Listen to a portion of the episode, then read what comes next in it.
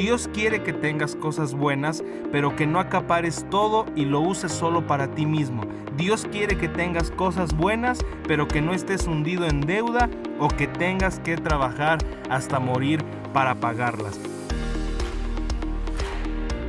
Y quiero recordarte que un fundamento importante y fundamental en la administración de los recursos es que tú y yo somos mayordomos de todo lo que Él nos ha confiado. Cuando tú y yo aprendemos a dar y a manejar esos recursos como mayordomos de Dios, Él nos va a bendecir y esa bendición no va a traer tristezas a nuestras vidas. Dios es un dador, Dios es el que nos ha dado todas las cosas y como Él, Él no quiere que tú y yo nos aferremos al dinero, porque quizá algunos se están aferrando al dinero porque creen que Dios se los va a quitar. Pero debes saber que Dios cuidará de ti mejor de lo que tú lo puedes hacer. Él es el Shaddai, Él es el todo suficiente, Él es el que va adelante y hace provisión. Él es un dador, por lo que Él quiere que nos quitemos la idea de que como creyentes Él quiere que vivamos en escasez. La palabra de Dios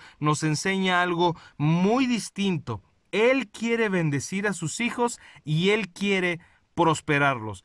Tercera de Juan, versículo 2 nos dice, Amado, yo deseo que tú seas prosperado en todas las cosas y que tengas salud, así como prospera tu alma. Dios quiere que aumente tu nivel de prosperidad y esto va a ser como un resultado de depender enteramente de Dios. Porque si alguno de ustedes puede ver todo lo que tiene y decir, yo hice esto, esto es el resultado de todo mi esfuerzo, entonces tú no has obtenido acceso a la prosperidad de Dios, solo has estado dependiendo de ti mismo, teniendo claro que la prosperidad de Dios nunca será lo mismo que buscar la codicia de las riquezas. Dios quiere que tengas cosas buenas, pero que no acapares todo y lo uses solo para ti mismo. Dios quiere que tengas cosas buenas, pero que no estés hundido en deuda o que tengas que trabajar hasta morir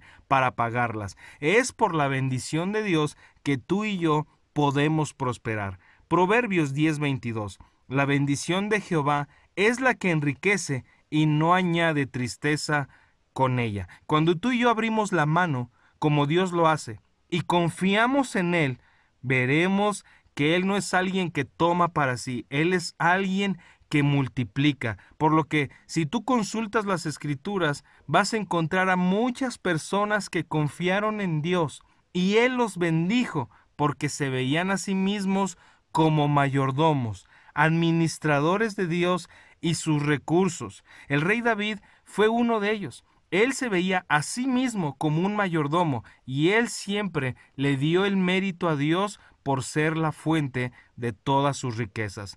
Mira lo que dice Primera de Crónicas 29, 16 en adelante. Oh Jehová, Dios nuestro, toda esta abundancia que hemos preparado para edificar casa a tu nombre, de tu mano es, y todo es tuyo. Yo sé, Dios mío, que tú escudriñas los corazones y que la rectitud te agrada.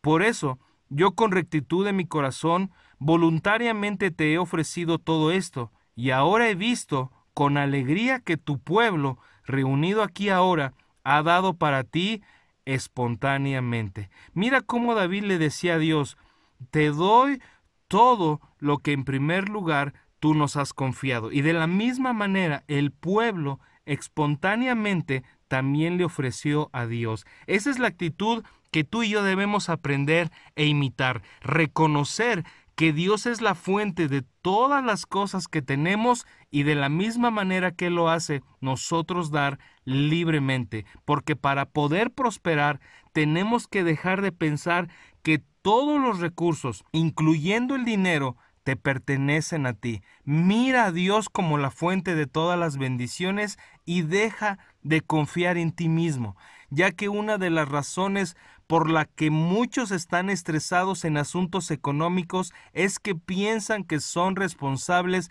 de todas las cosas que conducen a la prosperidad. Eso va a poner una carga muy pesada sobre ti. Siempre tendrás temor de perder el trabajo o que haya una baja en la economía. Dios es el que se hace responsable del cuidado tuyo. Él es quien te va a prosperar cualesquiera que sean las circunstancias. Cuando tú te ves a ti mismo como un administrador, eso te va a traer tranquilidad y seguridad, porque sabrás que de Él viene todo lo que tú necesitas. En Filipenses 4:19 dice, mi Dios pues suplirá todo lo que os falta conforme a sus riquezas en gloria en Cristo Jesús. Dios va a cubrir todas tus necesidades conforme a sus riquezas y no conforme a la economía del país. Gracias a Dios por ello. Tú y yo podemos mirar todo nuestro ingreso, todo lo que Dios nos ha dado como algo que Él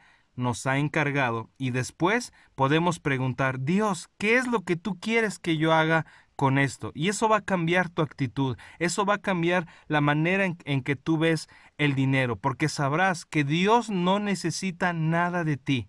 Cuando nosotros le damos algo a Dios, es porque estamos mostrando nuestra confianza y nuestra dependencia en Él. Una manera de comenzar a dar es a través del diezmo. Este es un ejemplo muy importante. No es que Dios necesite tu dinero, existe el diezmo para nuestro propio bien, para nuestro propio beneficio. Salmos 24.1. De Jehová es la tierra y su plenitud, el mundo y los que en él habitan. Malaquías 3.10.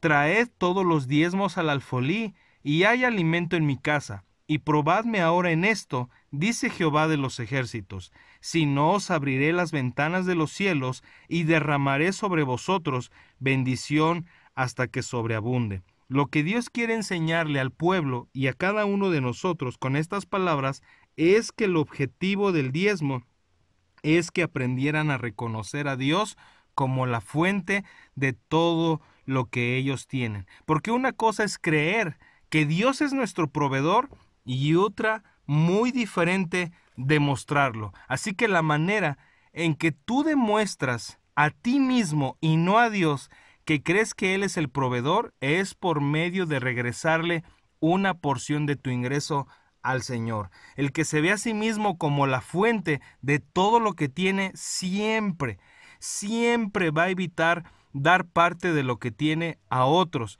porque siempre va a pensar, yo necesito ese dinero piensan que dar algo los va a alejar de sus metas y que sus necesidades nunca van a poder ser cubiertas. Pero en la economía de Dios, dar nos acerca más a nuestras metas que cuando nos aferramos a todo lo que tenemos. En Deuteronomio 8:18 dice, sino acuérdate de Jehová, tu Dios, porque Él te da el poder para hacer las riquezas, a fin de confirmar su pacto que juró a tus padres como en este día. Pero ¿cuál es ese pacto? ¿Por qué Dios nos da poder para hacer riquezas? El pacto es este, Génesis 12.3, y serán benditas en ti todas las familias de la tierra.